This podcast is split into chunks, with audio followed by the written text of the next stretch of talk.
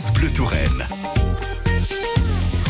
Il est 8h48, vous écoutez France Bleu Touraine en ce dimanche. Beauval Nature, votre rendez-vous au cœur du zoo parc de Beauval avec France Bleu Touraine, France Bleu Orléans et France Bleu Berry.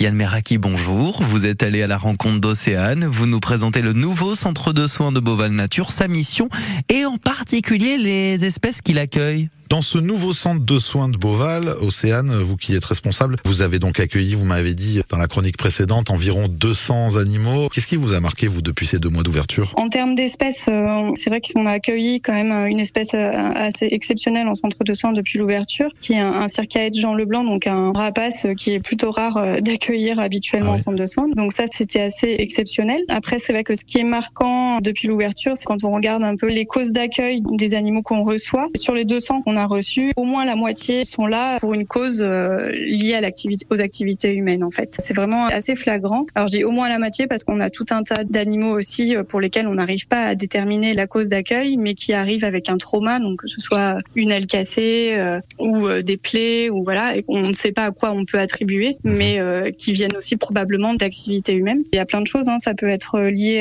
à l'agriculture. Là, on a reçu une nichée de busards des roseaux parce que le nid a été abandonné par les parents parce qu'ils ont été dérangés euh, par une récolte. On a beaucoup d'animaux qui arrivent aussi euh, blessés suite à des activités d'entretien des espaces verts. Beaucoup d'animaux blessés par le trafic routier ou par les prédations de chasse. Ça aussi, c'est vraiment euh, quelque chose qui est très présent. Hein. On a beaucoup de chauves-souris, de passereaux qui arrivent blessés par les chats. Vous avez une capacité d'accueil en termes de temps? Vous avez un temps un peu illimité ou bah, vous êtes limité quand même par la place et que vous êtes obligé de faire les choses assez vite? Le temps d'accueil d'un animal, il est vraiment très variable. En fait, nous, en termes de place, en capacité, en comptant donc toutes nos salles d'hospitalisation et nos volières, on pourrait être en mesure d'accueillir jusqu'à 700 individus en même temps. J'espère qu'on n'atteindra jamais euh, ce chiffre-là. Et après, le, temps d'accueil d'un animal, il est vraiment très variable en fonction de ce qu'il a à l'arrivée. Il y a des animaux qu'on va pouvoir relâcher le jour même parce qu'en fait, on se rend compte qu'ils n'avaient pas forcément, n'avaient pas forcément besoin d'être amenés. Et il y en a d'autres euh, qui vont nécessiter euh, des soins pendant plusieurs semaines, voire plusieurs mois. Et du coup, ensuite,